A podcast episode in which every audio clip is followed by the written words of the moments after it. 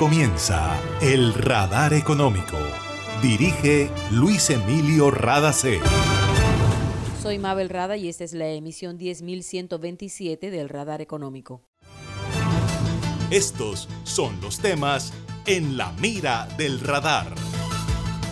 Con el giro adicional de 4 billones de pesos para el Fondo de Estabilización de Precios de los Combustibles, el gobierno colombiano cumple su compromiso de mejorar el manejo de las cuentas fiscales y las finanzas públicas, dice el ministro de Hacienda de Colombia, José Antonio Ocampo. Comisión Nacional de Crédito Agropecuario de Colombia dio a conocer los nuevos lineamientos en materia de financiación. Los pequeños productores serán la prioridad y contarán con nueve líneas especiales de crédito con tasa de interés subsidiada. Si tiene la posibilidad, la compra de vivienda es una buena manera de ahorrar en Colombia. Sobre el tema habla la economista jefe del banco BBVA, Juana Telles. ESELCA es respaldo y confiabilidad para que Colombia pueda transitar por la ruta de la sostenibilidad. Cuando hay energía, todo es posible. En Gases del Caribe tenemos una nueva línea de WhatsApp para atender tus solicitudes relacionadas con nuestro servicio. Escríbenos al 605-322-7000 y obtén respuesta inmediata. Recuerda 605-322-7000. En Gases del Caribe, tus trámites a la mano. Estamos contigo. Vigilado Superservicios. En el radar le contamos lo que está pasando en la economía. El gobierno nacional giró 4 billones de pesos adicionales para el Fondo de Estabilización de Precios de los Combustibles en Colombia, correspondiente a los subsidios indirectos a los combustibles líquidos. Con este giro, los recursos destinados durante 2022 llegan a 18.2 billones de pesos. El ministro de Hacienda y Crédito Público, José Antonio Ocampo, dijo que en el presupuesto general de la Nación del próximo año se incluyeron recursos y otras medidas adicionales para facilitar el pago de las obligaciones pendientes de liquidar de la actual vigencia. Explicó que esto es muestra del manejo responsable que hace el gobierno de las finanzas públicas y del cumplimiento del compromiso de solucionar esta deuda. Vale la pena recordar que el fondo se encarga de estabilizar los precios de los combustibles para los consumidores colombianos, es decir, que trata de equilibrar la diferencia entre los precios internacionales y los precios nacionales, pagando a los productores e importadores esa diferencia. Al final lo que se busca es mitigar en el mercado colombiano el impacto de las fluctuaciones que los precios de los combustibles tienen en los mercados internacionales.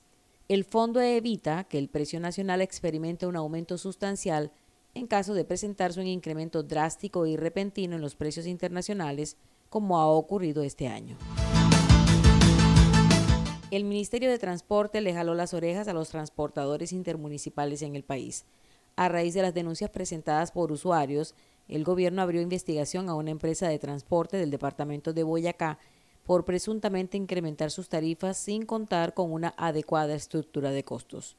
Escuchemos a Aida Ospina Arias, superintendente de transporte. Es importante recordarle a todas las empresas de transporte intermunicipal o carretero en Colombia que si bien tienen una libertad tarifaria, ella tiene que someterse a que el incremento que hagan de una tarifa tenga soporte en un estudio que contenga toda una estructura de costos y tenga la justificación adecuada para poder hacer esa alza. Entendemos perfectamente que hay incrementos que hacen en un momento dado eh, necesario el incremento de insumos que hacen necesario el incremento de una tarifa, pero lo que no se puede permitir es abusos o excesos, porque la superintendencia para esos efectos tiene que velar por la protección de los derechos de los usuarios. Y la protección de los derechos de los usuarios comprende no solo que se le dé la información oportuna al usuario de las salsas, sino que no hayan actos abusivos en las salsas a las tarifas. Era la superintendente de Transporte de Colombia, Aida Lucio Espina. Sabemos que el mañana pertenece a los que creen que todo es posible. Por eso en GESELCA generamos energía que transforma sueños en realidades y se convierte en fuente de progreso. Somos una fuerza invisible que une, evoluciona y construye futuro. Para reportar escapes o emergencias de tu servicio de gases del Caribe, marca la línea 164 desde tu teléfono fijo o celular y recibe la mejor atención de nuestro personal calificado de manera oportuna y eficaz. Línea 164, disponible las 24 horas, los 365 días del año. También puedes marcar a la línea nacional 018000 91 Tu línea amiga 164 de Gases del Caribe. Estamos contigo. Vigilado Superservicios. Está escuchando el radar económico. El crédito por mil millones de dólares aprobado por el directorio ejecutivo del Banco Mundial para Colombia es una muestra de lo bien que van las relaciones de este gobierno con la banca multilateral. Lo dijo el ministro de Hacienda y Crédito Público de Colombia, José Antonio Ocampo, quien se refirió así a la importancia de este respaldo y el destino de los recursos. Representa el crédito más grande de la historia de Colombia. Este crédito eh, demuestra la confianza que tienen las instituciones internacionales y la comunidad mundial en general en nuestro país. Será destinado eh, a combatir el cambio climático, a mejorar el uso de la tierra y a defender nuestro patrimonio natural.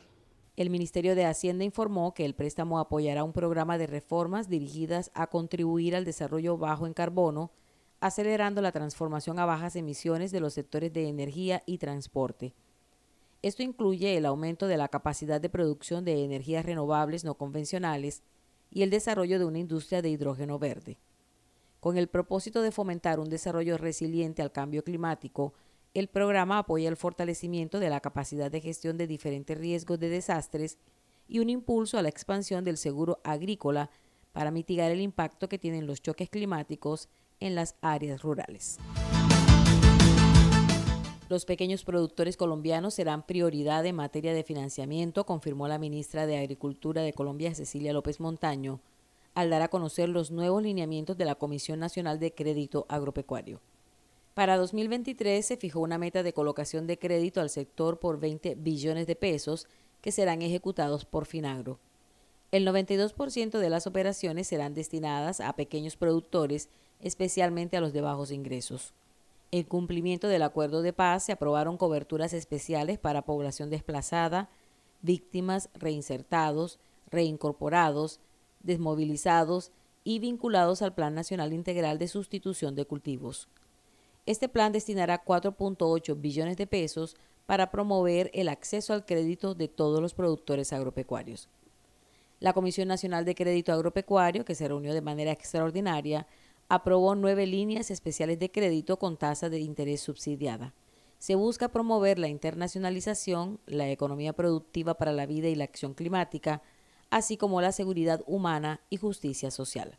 Dentro de los incentivos aprobados por la Comisión se priorizaron los esquemas asociativos y de integración, tal como lo establece el Plan Nacional de Desarrollo en los esquemas de integración horizontal y vertical. Las tensiones financieras a nivel mundial mantienen a los países en una gran incertidumbre y mucha gente no sabe qué hacer con su dinero si es que ha logrado ahorrar. En el caso de Colombia, si algo ha influido a la hora de tomar decisiones, es el deterioro de la tasa de cambio que ha sido mayor en comparación con otros países de América Latina y el Caribe. Sin embargo, la compra de vivienda puede convertirse en una buena manera de ahorrar. Sobre el tema habla Juana Telles, economista jefe del Departamento de Investigaciones de BBVA que este es el momento de ahorrar y una de las maneras que usamos los colombianos muy eficientemente para ahorrar es ahorrar en, en, vivienda, digamos, es una manera en la que nosotros los colombianos tradicionalmente ahorramos. ¿Qué hay en el mercado? En el mercado hemos visto unos precios que se están manteniendo relativamente estables en términos reales. ¿Eso qué significa? Que todavía hay oportunidades de compra, hay saldos de vivienda en algunos niveles de la sobre todo de, de viviendas de, estratos medios o de clases medias hay unidades de vivienda disponibles donde todavía hay precios que donde uno podría comprar digamos su vivienda entonces puede ser un buen momento hay que hacerlo con cuidado de estar de un poco de cuál es la planeación financiera que yo tengo cuánto tengo que pedir de crédito para eso, pero ahí está, digamos, eh, existe, digamos, hay créditos disponibles, las tasas de los créditos hipotecarios siguen siendo históricamente, están en buenos niveles a pesar de que han subido. Y otro tema importante es que por lo menos el gobierno ya anunció los subsidios nuevamente. Hay un plan de subsidios importante para las personas que no han pedido un subsidio, digamos, que pueden acceder a este primer subsidio. Están los subsidios disponibles y, hay subsidios disponibles también de algunos municipios. Entonces, yo creo que esa combinación es importante y pensar eh, en este momento, si yo tengo un ingreso disponible, que va a ser un poquito mejor, que eso me ayude, digamos, a comprar una vivienda. Es una manera de ahorrar muy importante y que la sabemos usar muy bien los colombianos. Era Juana Telles, economista del banco BBVA. La Cámara de Comercio de Barranquilla reportó que en 2022 logró triplicar el número de servicios brindados a los empresarios. Pasaron de 6.371 en 2019 a 21.617 en 2022. En un informe presentado por Manuel Fernández, presidente ejecutivo de la Cámara, se destaca que esta atención se dio a través de 60 proyectos y servicios dirigidos al fortalecimiento de los negocios en los siguientes programas. Productividad, innovación, emprendimiento, acceso a mercados, estrategia, formalización, transformación digital, internacionalización, sostenibilidad y acceso a recursos.